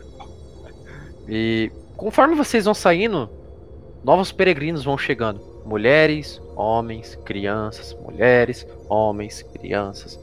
Vocês descem até a cidade. E pra onde vocês vão então? Taverna. É, conforme vocês olhem no Tortuga. mapa aí, vocês entram dentro da vila e tem um grande. Uma grande choupana, um- como se fosse um grande barracão construído de madeira. Ele é coberto por palha e a estrutura dela vem com a base de pedra. Vocês escutam uma música alta vindo do, de dentro dele. E tem uma grande placa segurada por duas grossas correntes escrito O Galardão da Mãe. Chegando dentro do ambiente, o vento ele dá uma trégua para vocês. E vocês sentem o calor daquela lareira queimando dentro. Pessoas dão risada, pessoas se divertem ali. O salão ele comunal ali do, do galardão da mãe, ele abriga um punhado de pessoas ouvindo um bardo no fundo do, do da taverna fazendo um grande espetáculo ali. Ele é muito aplaudido, as pessoas gritam pra ele, principalmente as mulheres. Ele toca um alaúde muito requintado. Bem-vindos! Puxem as cadeiras! A voz alegre de uma mulher vem de uma parte do salão mais comum ali, assim, da lateral de vocês. Vocês veem uma garçonete com um sorriso angelical. Ela rodopia entre as mesas segurando uma bandeja com alguns canecos de cerveja, com uma maestria muito grande. De mesa em mesa ela vem, até que ela se aproxima de vocês, reabastecendo as bebidas no caminho, e ela convida vocês para sentar, empurrando vocês para algumas cadeiras vazias. Eu já tô indo na mesa de vocês. Fiquem à vontade. Ela é bonita, essa garçonete? Muito bonita. E aí, o que vocês fazem? Ah, eu vou ficar guardando ela trazer cerveja. Vocês vão pra mesa vazia, que ela deu uma empurradinha ali? Todo mundo? Isso. Passa um pouco de um de um tempo assim, o bardo ele puxa uma outra música ali. E ele começa a tocar uma, a- uma música mais alegre assim, aquele calor, vocês sentem um pouco de calor que vocês estão com aquele gibão, que tava muito frio lá fora. E ela chega até vocês e fala: "Sejam bem-vindos. Meu nome é Pelara Fresk. Como que é o nome? Pelara Fresk. Pelara. Ô, Pelara. Pelara. Agora- Pelara.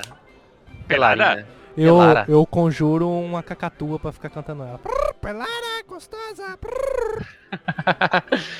É, cara, o bardo ele dá um pequeno tempinho assim pra descansar. Ela chega até vocês ah, e fala, é, vocês, tipo a idade dela assim pra vocês olhar assim, é um pouco difícil de se estabelecer porque ela tem um traço muito angelical e um sorriso muito fácil, uns lábios carnudos. Ela tem algumas joias brilhantes ao redor do pescoço dela que são obviamente muito tipo, muito cara pra uma garçonete ter. Ela alegremente participa do bate-papo com os homens e as mulheres mais belas do grupo. Ela olha assim pra vocês assim, conversa um pouco alegremente com vocês, mais ali com o Matt Sweeney ali, É, por causa do meu com- papagaio, fala a verdade. E ela chega em vocês e fala: Olá, prazer. Meu nome é Pelara, sejam bem-vindos à minha taverna. Vocês precisam de alguma coisa? Por favor, Pelara. Primeiramente, cerveja. E, Ah, sim, claro. e depois um sorriso seu, de- ah, belos lábios. Seria maravilhoso. E Ela- Belos nossa lábios, noite. belos lábios. Ela dá um sorrisinho assim pra você e fala: Ah, seu bobinho. Sim, vou trazer uma cerveja pra vocês. Aí eu falo assim, aí eu falo assim, quando ela não tá prestando atenção, Pelara, precisamos ver você pelada. Quer dizer, é, precisamos de uma boa bebida. What the Ah, fuck, mano? É, Nem rimou pra tu poder mandar uma dessa. parece. Ela olha assim pra você e fala: Bom, tudo bem, tudo bem.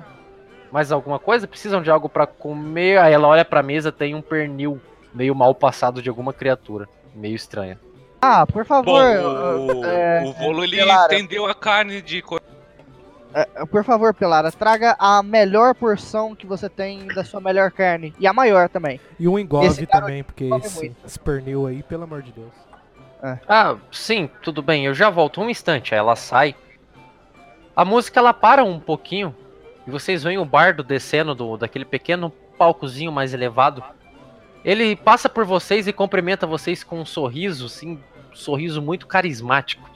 Ele ele passa por vocês assim, tem umas mulheres ali na taverna, ele passa pela mulher assim, dá um giro, faz um carinho no, no cabelo dela, e ele tira uma flor de papel e coloca mais ou menos assim no decote dela e fala: Você é a garota mais bela de todos os reinos. Ele passa assim por vocês, a mulher sai meio envergonhada. Aí tem uma outra mulher loira mais chegando, ele faz um carinho, tipo, no cabelo dela. E a hora que ele faz o carinho, ele coloca uma outra, outra florzinha de papel assim e fala: Você é a garota mais bela de todos os reinos. E ele sai conversando com as mulheres sempre com essa mesma ladainha. E vocês vão escutando ele falando. A Pelara ela volta com uma tipo um- um- uma bandeja assim com várias canecas de cerveja. Sirvam-se. Já já chega o prato pra vocês comerem, tudo bem? Tudo bem. É, Pelara, você poderia providenciar acomodações para todos nós, por favor? Ah, sim, claro. É, vocês queriam quartos juntos ou separados? Ah, eu prefiro pelo menos o meu individual. Mestre, mestre, mestre. pessoas. Oi. Nesse momento eu me dou metida na conversa assim e falo assim, mas eu vou falar despretensiosamente com o Killing, mas prestando bastante atenção na Pelara. Eu falo assim, não, não, não, eu acho que eu vou, não vou ficar por aqui não, Killing. Eu acho que eu vou voltar pro, pro monastério, porque eu gostei. Aquele lugar lá parece ser abençoado. Ele tem uma aura de paz e de Shalten a- abençoou aquele lugar. Eu acho que eu vou, eu prefiro ficar lá no meio. A beterraba de lá é uma delícia. Lá tá Ah, tudo lindo e maravilhoso.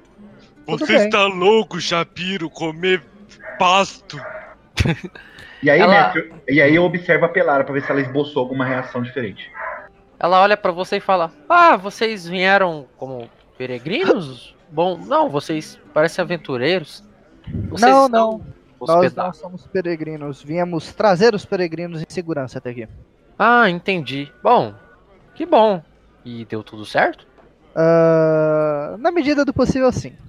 Entendi. Ô, mestre, tá Ela, ela não esboça, tipo, nenhuma reação, ela só, tipo, olha pra você assim, tipo. Ô, mestre, outra coisa que eu esqueci de, eu não queria interromper, na hora que o bardo passou, eu olhei pra ver pra fivela do cinto dele, ou pras peças de armadura que ele possivelmente carrega, não sei. Ah, rola a percepção. O. Quase 20. tá. Faltou bastante. É, quando o bardo passou por ti, o Volo, ele, tipo, começou, tipo, desmembrar aquela carne em cima da mesa. Ele meio que te deu uma cotovelada assim, você meio deu uma Come, Shapiro, lado. come. Na Gostoso. hora que você foi olhar de novo, o bardo já não tava ali. O bardo já tava conversando com uma outra mulher. Você não conseguiu pres- prestar muita atenção ali na. Tá, então eu vou, eu vou me esgueirar pela taverna, aproveitando que eu sou rápido, eu vou me aproximar do bardo pra poder olhar melhor quando eu tiver um tempo. Ok. É, a garçonete ela fica ali e fala: Bom, e o que vocês estão achando de Udut, do nosso mosteiro? Vocês precisam de alguma coisa a mais?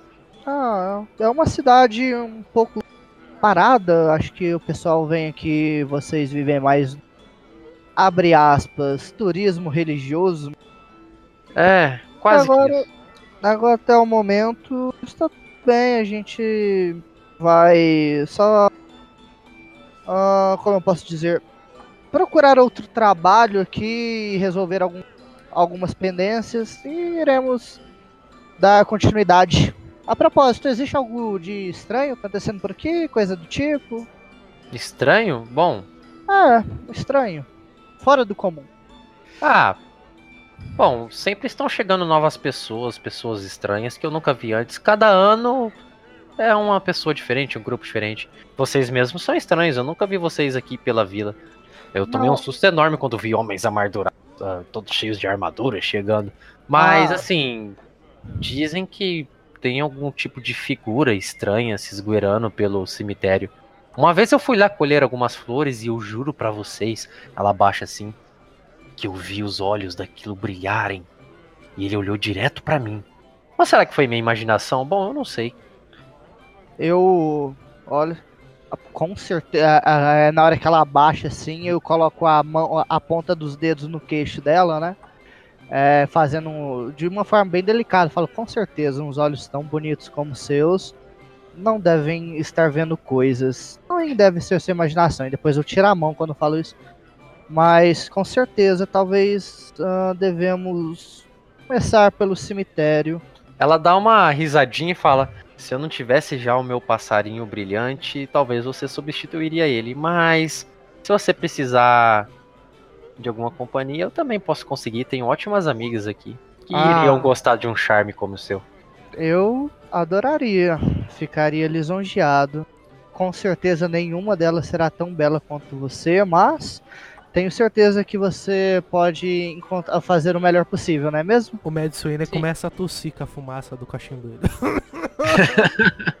Ela brinca um pouco com o colar dela de joia assim e fala assim, assim. Bom, peraí, deixa eu pegar a carne, ela já deve estar quase queimando. Ela sai correndo assim, meio às mesas assim, recolhendo umas canecas. O. Ok, o Harry. Bardo Harry. Cara, você chega perto dele, ele tá perto de uma mulher assim. E ele tá falando: Você é a flor mais bela deste reino. E você tá tipo nas costas dele enquanto ele conversa com uma loira bem vestida, assim, bem bonita. Essa historinha que ele tá falando, você é a flor mais bonita deste reino, esse tipo de cantada me lembra as palavras que foram escritas nas cartas da. Da, da L'Oreal lá. L'Oreal. Não, não. Não? Não, te, remem não te, te remembra nada das cartas. Tá. Tá bom, eu dou uma olhada pra ver se eu consigo ver a fivela do cinto dele. Você passa assim, meio que despercebido, e você vê que ele usa umas roupas bem trajadas, sabe? Assim, uma pequena cota de malha bem fina, quase que não serve pra nada, mais por aparência. Mas ah, o cinto dele parece estar bem abotoado junto com o instrumento dele. Ele parece estar bem trajado, não tem nada de demais ali. E ouvindo a música dele, ele parece ser um bom cantor, diferente de mim, né? Sim, ele é, bem, é um bom cantor. Tá bom. É, eu vou chegar até ele. É, com licença, Aí você escuta. Você escuta, não há nada mais belo em todos os. Ele olha assim. Oi! Posso ajudar? Ah, pode sim, tudo bom, minha querida? Aí eu, tipo, entro, dou uma empurradinha nele assim de lado, assim, entro. Tudo bem, minha querida? Eu não queria interromper aqui a sua, sua delicada conversa, mas eu preciso levar um papo com o meu amigo aqui. Aí eu A puxo mulher ele pela. A mulher ela sai meio assim, tipo, e você puxa ele, ele vai meio te acompanhando. Ei, ei, ei, pera aí, amiguinho. Ei, eu sou um colega de profissão. Aí eu, eu me apresento. Eu sou membro do terceiro grau do Colégio do Conhecimento. Tudo Oh. bem? Oh, prazer, ele faz uma pequena reverência. Sou Rory, boa aventura ao seu dispor, camarada. É, Prazer, Rory. Eu sou o Shapiro Zastre, mais conhecido como Kid Zastre. Como você veio parar aqui? Essa cidade tá bem longe do nosso colégio, você não acha? Você mora aqui? Ah, bom, recentemente eu tenho morado sim aqui. Ah, é? mas é por temporário, é só nessa época do ano. Ah, Você vem pra cá no inverno, na pior época do ano. É, na época das peregrinações. Ah, entendi. Vem animar o pessoal, ganhar algumas moedas e conquistar alguns corações. Ah, com certeza, o movimento aqui é muito grande. Veja quantas belas mulheres. Você conversou com uma jovem bela chamada L'Oreal que tava ali no no monastério? L'Oreal? L'Oreal? Não conheço nenhuma L'Oreal. Não era L'Oreal, mestre? É, não, é Leariel, né? Alguma coisa assim. perdão. Leara, na véu. Leara. Leara. Leara. L'Oreal, não conheço. Você Leara. deve estar falando Não, é da... Leara. Leara. Leara. Ah, você tá louco. qualquer um aqui é inteligente o suficiente pra saber que aquela mulher lá é uma nobre. Mexer com nobre é problema na certa. Ah, isso você tem razão, mas ela vinha muito aqui, não vinha? É, bom, vinha, mas era mais na parte da, da tarde, de noite ela não saía tanto. E ela deu em cima de você ou você deu em cima dela? Não, você tá louco, cara? Como é que eu vou dar em cima de uma nobre? Eu não quero perder minha cabeça. Mas com quem que ela conversava aqui? Ela tava apaixonada. Com certeza por alguém. Se não era você, quem poderia ser? É, ah, eu não sei se uma nobre se iria envolver com um aldeão, mas. Bom, comigo não foi, cara. Eu não sou louco. Ah, mas ela não via pra taverna e ficava bebendo sozinha. Eu nunca prestei atenção nela.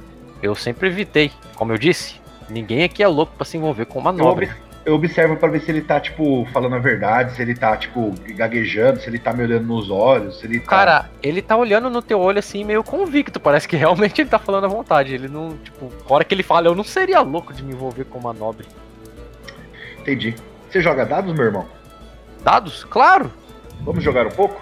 Ah, eu tenho que cantar mais duas músicas antes de poder jogar os dados com você. Se você não se importar de esperar. Não, eu vou estar por aqui a noite inteira. Vai lá. Você conhece aquela, a bebida mais forte? A música. Hum, eu acho que eu conheço. Eu poderia cantar com você. Ah, pode ser então. Vamos lá. Vamos lá, eu acompanho. É, eu vou tocar a gaita, tudo bem? Ah, sim, claro.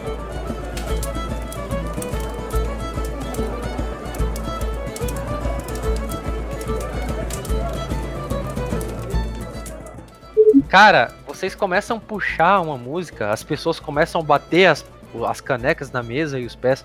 Todo mundo fica animado ali. Mas, É, Shapiro, você tá atento. Rola um teste de percepção. Boa. Great. Incrível. Você chega no, no- no- ali em cima e começa a tocar e fica atento aos movimentos da taverna, né? Tá tocando a música?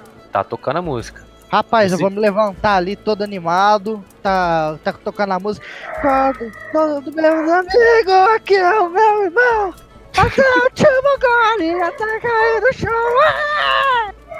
O Rolo vai sair pra mijar bêbado, velho. Ele precisa aliviar. A Pelara, ela começa a dançar ali no meio de vocês também, assim, bem contente.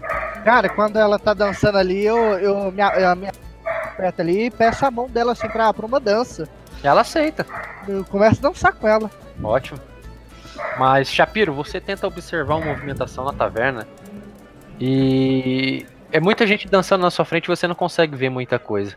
Volo, quando tu levanta, meio bêbado, sai esbarrando nas pessoas, tu bate o pé numa mesa. E quando tu chuta aquela mesa, um cara com aparência cansada olha pra você e fala: Cuidado aí, grandão. Olha por onde anda.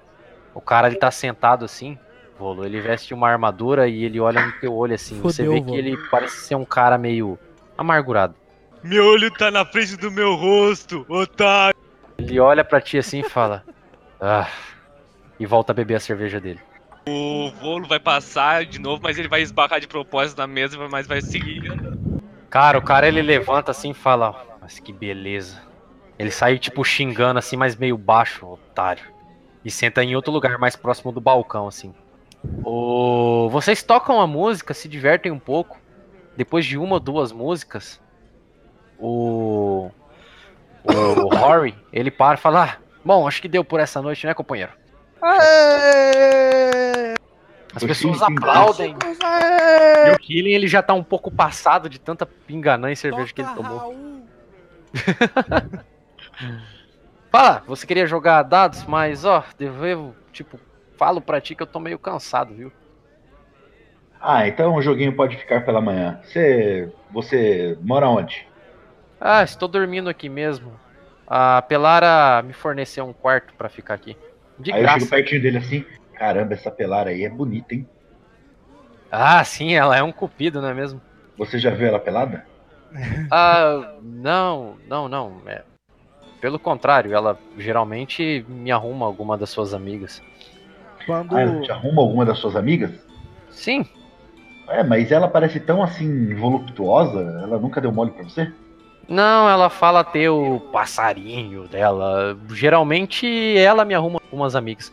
E a maioria delas são algumas peregrinas que. Mas ela mora onde? Ela mora aqui? É, aqui mesmo. E, E esse é o passarinho dela parece ser rico, porque olha aquela carinha daquele colar gigante. Hum, Aí ela mostra assim pra você, ela tipo servindo as cervejas e o colar dela é muito grande, bem ornamentado, cheio de Tá. pedras valiosas. Oi. Na hora que vocês estão ali, eu vou levantar da mesa, já meio cansado, falo. Bom, amigos, por hoje eu acho que é só. Eu vou falar com a Pelara que eu vou pro meu quarto, tá bom? Quando você vai conversar com a Pelara, fala: Ah, Killing, a abadesa mandou um dos monges avisar que a conta de vocês, pelo menos da hospedagem, vai ficar paga. Só o que vocês consumiram que vocês vão pagar. Como você Ah. vai dormir aqui, eu posso colher a taxa pela manhã. Tudo bem, é, por acaso a- aquela sua amiga, ela. Bom, ah, você conseguiu encontrar alguém pra me apresentar? Ah, eu preciso de um pouquinho mais de tempo, mas quem sabe amanhã à noite. Ah, que pena, você tem. Ah, que pena. Bom, é, como você mesmo disse, você já tem o seu passarinho. Pena que eu não poderei dividir a minha cama e ter o seu calor perto de mim essa noite.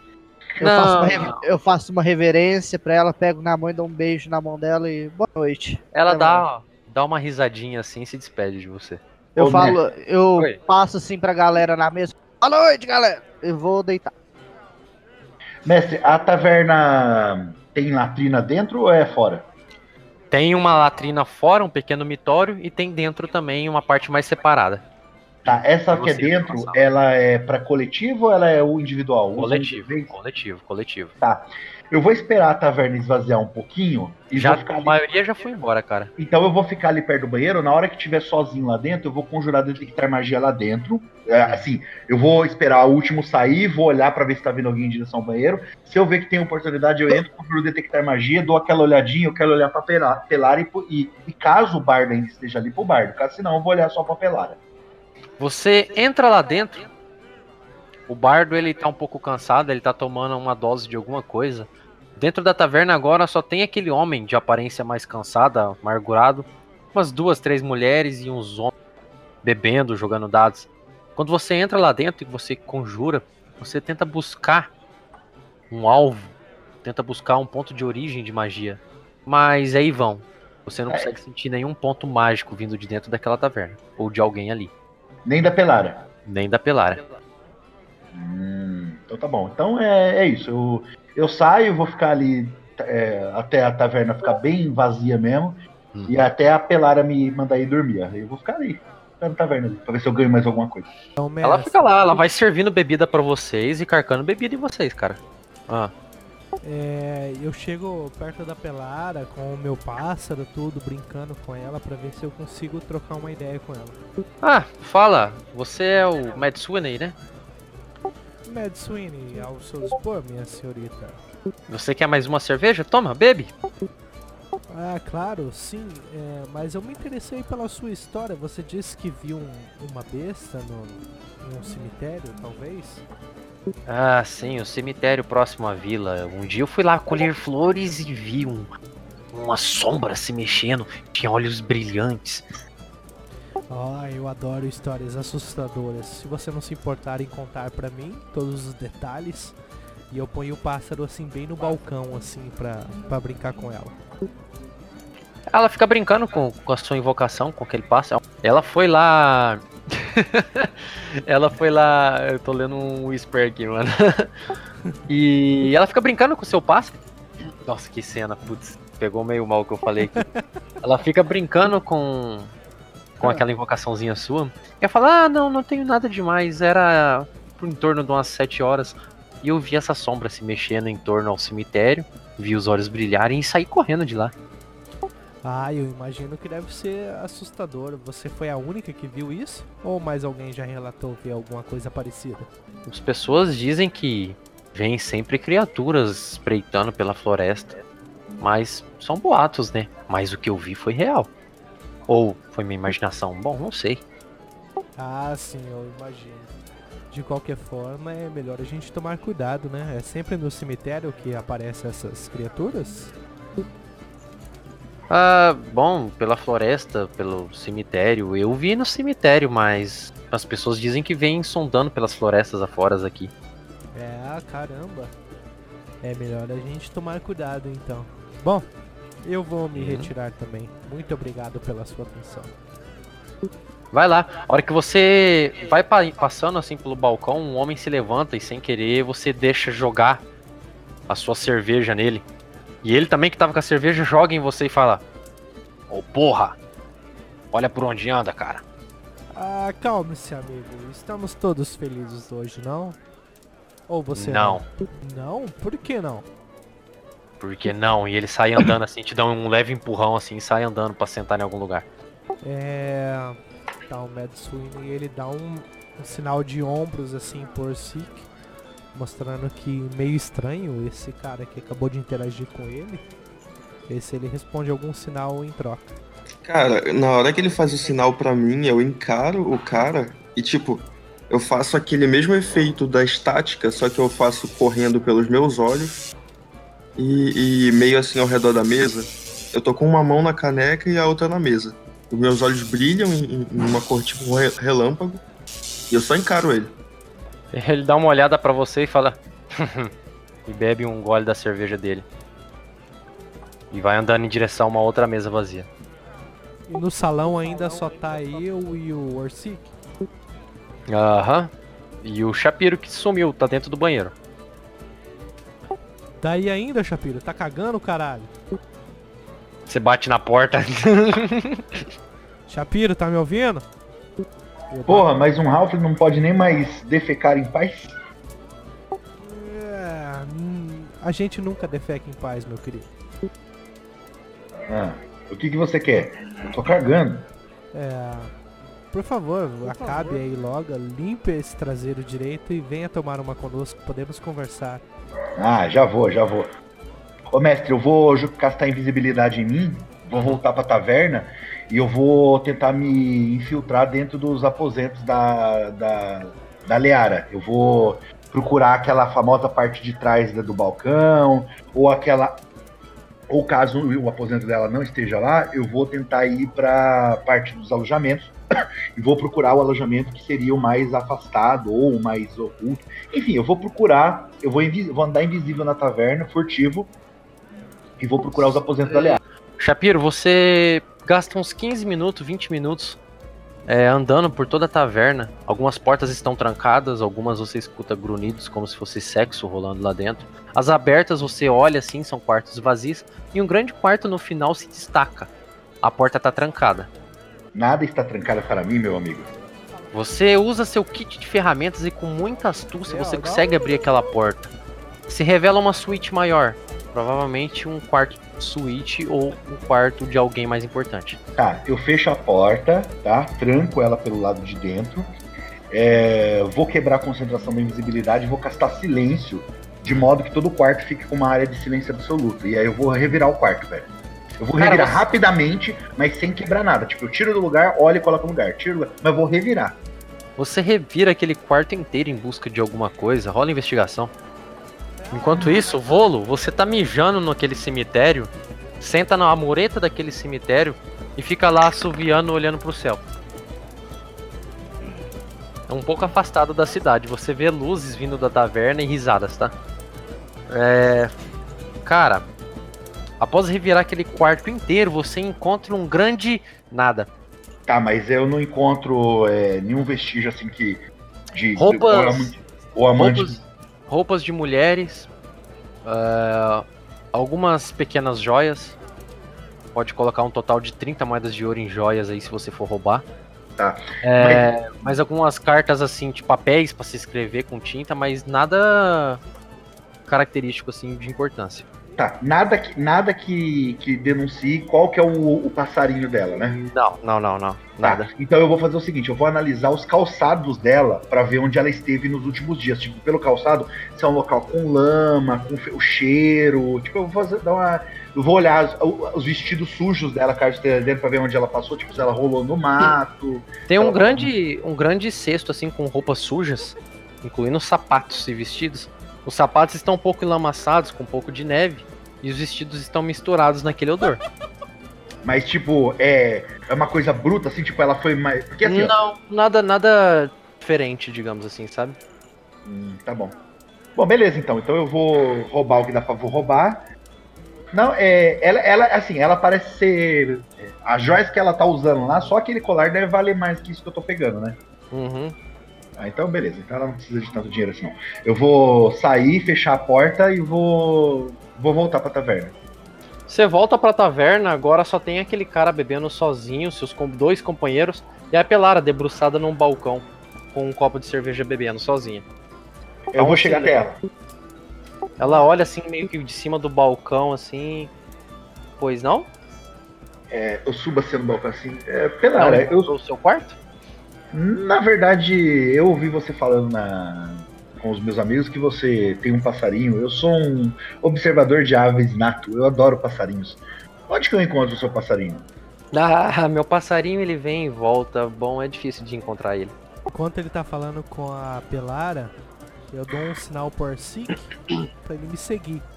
E eu vou até a mesa desse cara que tá sozinho, sento do lado dele com a minha caneca de cerveja e. E aí, amigo, por que, que você tá tomando sozinho? Cara, a Pelara ela responde então ali pra ti. "É, Ele vem em algumas caravanas, me deixa alguma dessas joias e sempre Ah. vai embora. Aí eu faço a cara tipo de inocente. Ah, o seu passarinho não é um passarinho de verdade? Você tá querendo. Tá se referindo a uma pessoa? Ela olha pra você com uma cara tipo, haha, tipo bobinho. Ah, tá. Entendi. Aí eu saio meio decepcionado assim e vou pra mesa com os caras. Você dá aquele tapa no ombro assim. Ele não tem um rosto amigável. Quando você se aproxima, parece que ele tá enfiando algo dentro da camisa dele. Na hora que vocês se aproximam. Ele olha assim pra ti e fala: O que, que você quer? Bom, amigo, eu não quero problemas, eu só tô curtindo um pouco aqui antes de um trabalho que eu tenho que fazer que pode não me render muitos frutos. Não é mesmo, Arsic? Eu falo pro Arsic que tá um pouco atrás ainda de pé atrás de mim, assim. E eu não tenho É, cara, a gente queria bêbado. só te pagar uma bebida. quer. Eu tô praticamente sóbrio. Continue esperando o que vocês querem.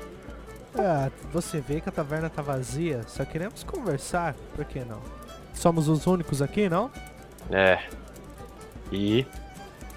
Então. Gosto que ele vê que o cara tá Shapiro, completamente hostil pra gente. Ele puxa uma, uma moeda de, de ouro do alforge dele e coloca em cima da mesa.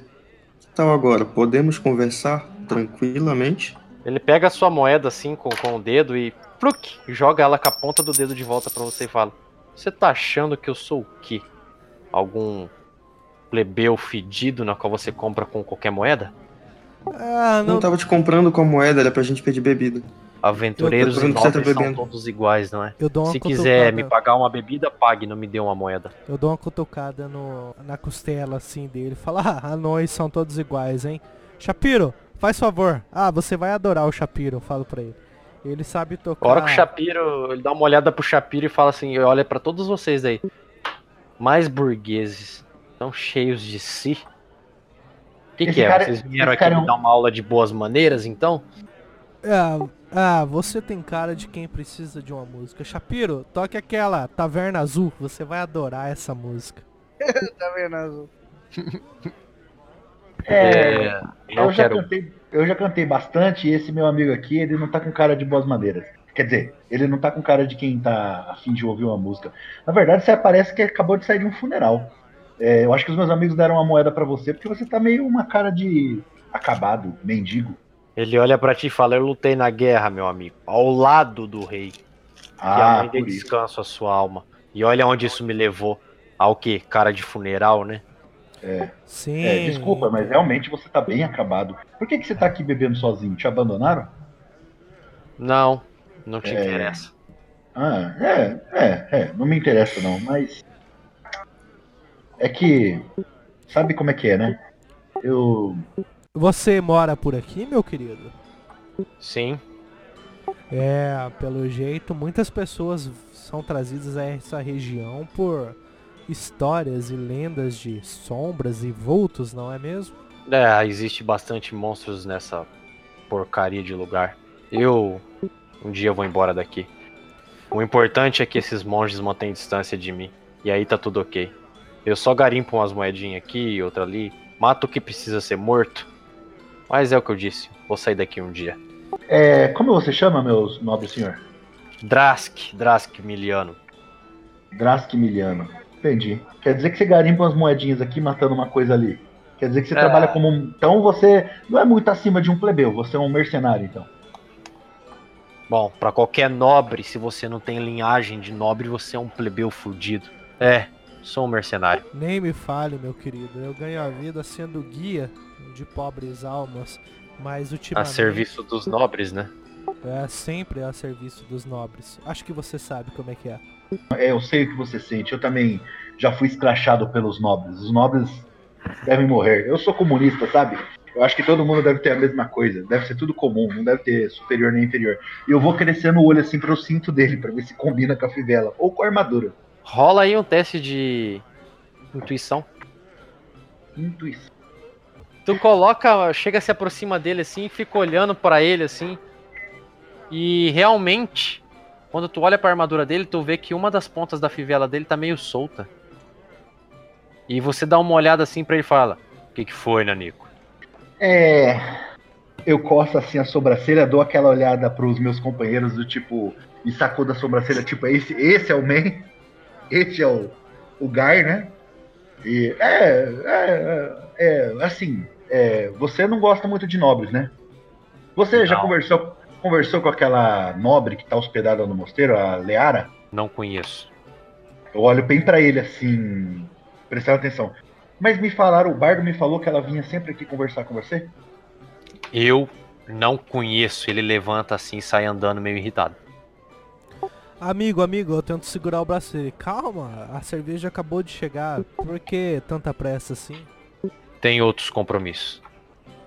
E ele sai andando.